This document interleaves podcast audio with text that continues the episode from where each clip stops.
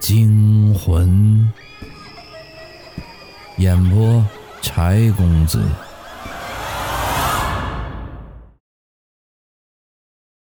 今天的故事叫《永无宁日》。冰冷的皮带渐渐的勒紧了我的脖子，我的意识开始变得模糊起来。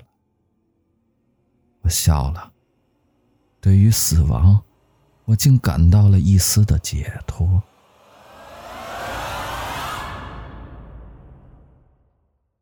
午夜十一点四十五分，我在冷汗中惊叫着醒来。我大口的喘着粗气，努力回忆着之前的噩梦，却只想起了一个模糊的细节。我之所以会在梦中自杀，似乎……是为了回避什么让我魂飞丧胆的东西。我揉了揉发胀的太阳穴，可梦里的情节就像被截断了的水流，再也流不出分毫。人就是这样，对梦里的东西总是选择很快的遗忘。我摇了摇头，正想喝杯水来平缓一下狂跳的心脏，突然。借着从窗口照射进来的清冷的月光，我看到不远处的房门旁，一张惨白的脸正对着我露出一抹诡异的微笑。你醒了，又做噩梦了。一个低沉的声音从黑暗中传来，不知为何，竟让我感到脊背一阵的发凉。我努力瞪大了双眼。总算看清了那人的长相，那是我的室友秦风啊！大半夜的，你站在门口干什么？我皱了皱眉，没好气的说道：“我在等人。”秦风看着我，笑得有些皮肉分离，那闪烁的眼神分明在掩饰着什么不可告人的秘密。这个时间还会有什么人来？我暗暗的抽了口凉气，心中暗想：也许是看到了我脸上的疑惑，秦风阴沉的脸悠悠的说道：“总之，你记住，千万别离开这间房间。”为什么？我惊道。秦风却只是笑了笑。没再多说什么，自顾自的缓步回到了自己的床铺前，合衣躺下了，留给我了一个冰冷的后背。秦风一连串反常的行为，顿时弄得我一头雾水。正在我暗自疑惑时，门外的走廊里突然传来了一阵似有若无的哭声。那是一个女人。在伤心的哽咽，我顿时感到一阵心惊。更令我惊愕的是，秦风对这渐渐清晰的哭声竟是充耳不闻。那哭声最终停在了寝室的门外，一声声悲凉的哭泣，就像是一只只利爪在抓挠着我脆弱的神经。冷汗顿时布满了我的额头。秦风，你听见没有？秦风，你你你听见没有？我咽着唾沫问道。可回答我的却是一片死寂。秦风睡得像个死人，我完全听不到他的呼吸。深吸了一口气，我壮着胆子下床，走到了门口。刺耳的哭声仅隔着一扇单薄的木门，刺激着我的耳膜。犹豫了许久，我终于轻轻地拉开面前紧闭的房门。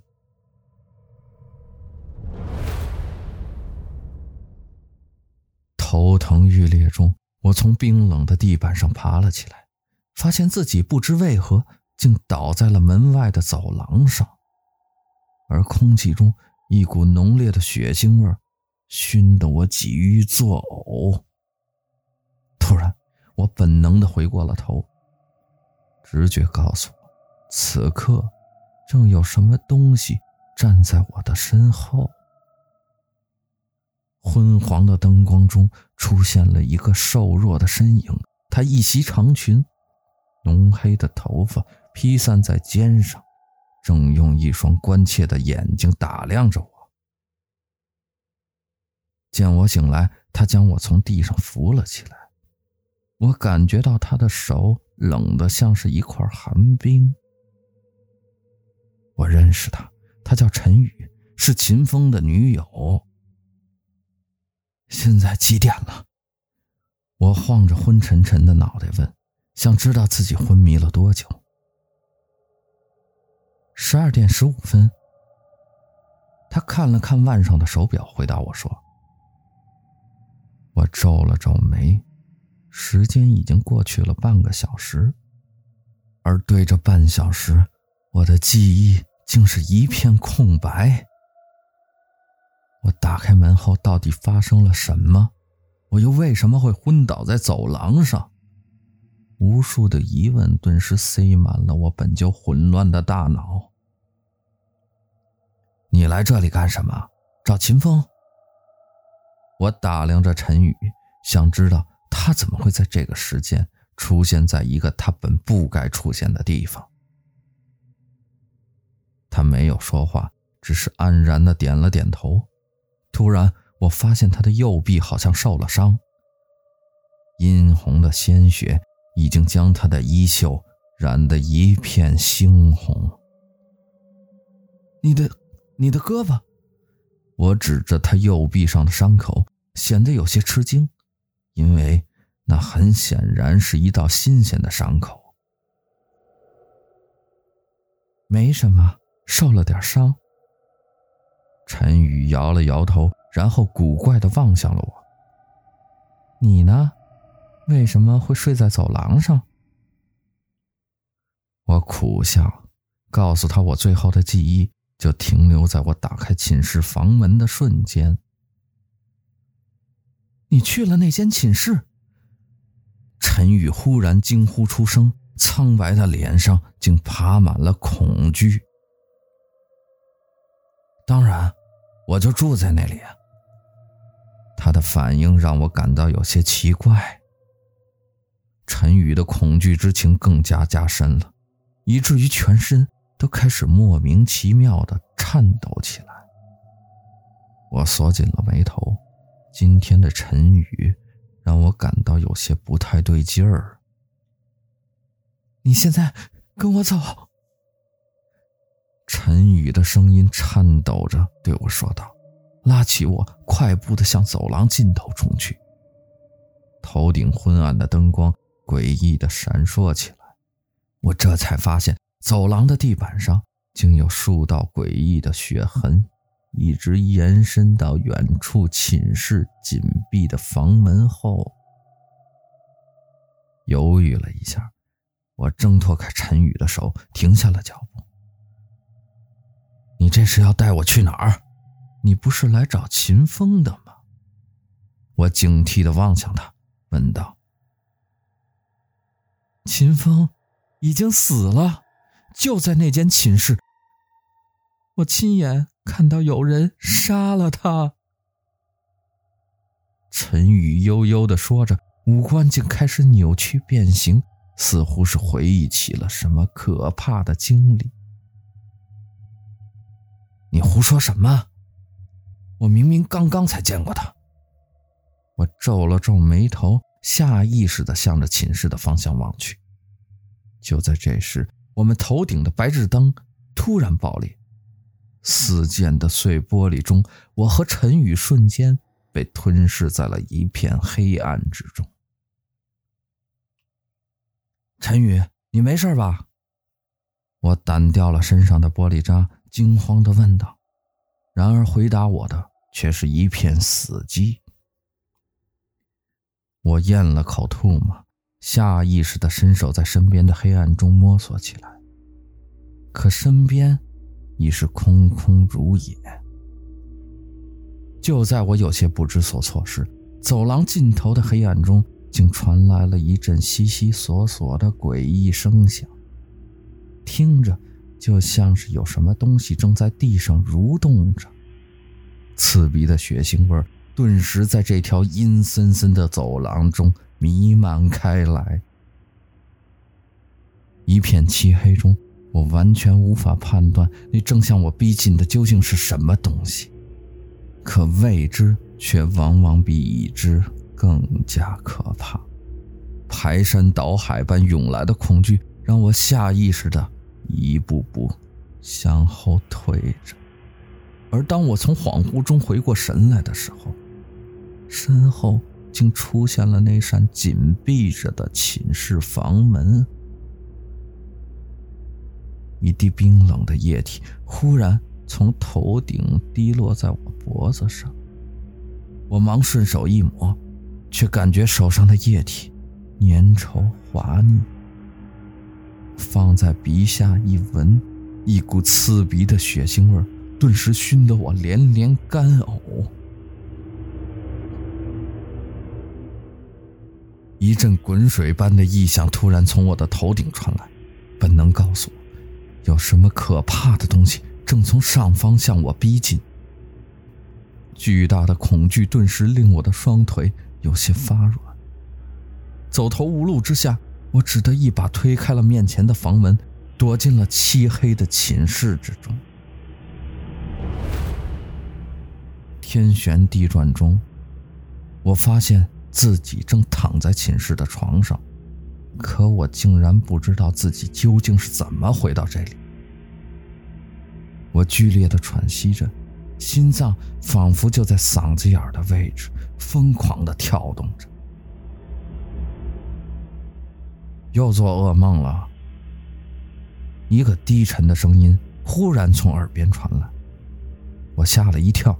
连忙循声望去，发现秦风正躺在对面的床铺上，悠悠地望着我，嘴角的笑容依旧让我感到不寒而栗。我是怎么回到这儿的？我疑惑地问。什么意思？秦风皱起了双眉。你根本就没离开过那张床啊！难道之前走廊里发生的一切只是一个噩梦？我倒吸了一口凉气，正暗自疑惑，突然感到脖子后有些麻痒。我顺手一摸，竟摸到了一片冰冷潮湿的液体。我大吃一惊，忙颤抖着将手伸到了眼前。惨白的月光中，我的手中竟是一片刺目的猩红。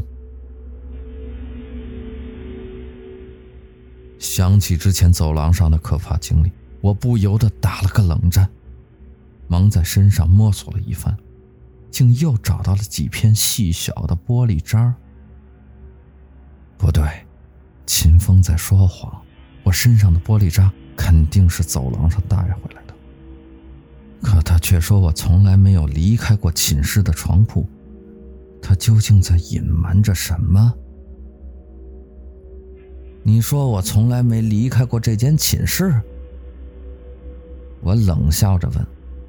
见秦风点了点头，我把那些玻璃残渣递到了他的面前。那你怎么解释这个？你想让我看什么？这儿什么都没有啊！秦风吃惊的望着我，不可否认，不可否认。他的演技足以让那些经验老道的演员相形见绌了。别再装了！我愤怒地咆哮道：“我之前已经离开过寝室了，对不对？你为什么要骗我？”秦风的表情却显得比我还要震惊。他告诉我：“没有骗我，我真的哪里也没有去过，仅仅只是在床上躺了不到两分钟而已。”我的嘴角抽了抽，愤怒几乎快要摧毁了我的理智。而就在我马上想要破口大骂时，突然想到了一个可以戳穿他谎言的关键：时间。没错，就是时间。我上一次醒来的时间是差十五分钟十二，而秦风说我仅仅只在床上躺了两分钟。可之前我问陈宇时间时，就已经是十二点一刻了。时间上的自相矛盾，就是戳穿秦风谎言最有力的证据。我冷笑了一声，转头看向了墙上的挂钟，顿时。一股莫名的寒气让我瞬间遍体生凉。挂钟上显示的时间竟然是十一点四十七分。愣了许久，我猛地反应过来，一定是秦风提前给挂钟做了手脚。我连忙掏出手机，用只有我知道的密码解开了屏幕锁。可那四个泛着白光的数字，却顿时令我如坠深渊。十一点四十七，这到底是怎么一回事？我彻底懵了。如果刚才走廊上发生的一切真的是梦，那我身上的玻璃残渣该如何解释？可如果不是梦，那时间上又存在着明显的矛盾。我只感觉自己的意识像被吸进了一个无底的巨大漩涡，在一阵阵天旋地转中越陷越深。难道是陈宇骗了我？我突然自言自语地说道：“这是我能想到的唯一一个合理的解释。”可他又为什么要在时间上对我说谎呢？我正百思不得其解，一旁的秦风突然情绪激动了起来，他一把抓住了我的胳膊，我甚至能感到他的身体在微微的颤抖着。你看到陈宇了？他的声音由于激动而变得有些走调。我点了点头。什么时候？在哪儿？就是刚才在走廊上。我指向身后的房门，不料秦风的五官顿时变得有些扭曲，他松开了手，难以置信地看着我。不可能，不可能！陈宇已经死了，我看到有人杀了他。月光下。秦风的表情竟变得有些狰狞，一股寒意顿时袭遍了我的全身。这句话我竟然是如此的耳熟。没错，之前在走廊上，陈宇也说了同样的话，只是死的人是秦风。你说什么？再说清楚些。我咽了口唾沫，皱着眉头说道：“我什么也没说呀。”秦风惊愕的看着我的脸，似乎是看着什么让他无法相信的事物。愣了片刻，他忽然转身在床边的抽屉里摸索着什么。片刻之后，竟然从中掏出了一台微型摄录机。徐浪。我一直没敢告诉你，你最近的行为有些奇怪。我怀疑你要么是精神出了问题，要么就是惹上了什么不干净的东西。我曾经听人说过，摄录机能拍下一些人类看不到的东西，你最好随身带着它，也许真能发现一些什么。秦风说完，叹了口气，自顾自地回到了自己的床铺上，用被子裹住了全身。看得出来，有什么东西让他感到无比的恐惧呀、我躺在床上，感受着时间一分一秒的流逝着。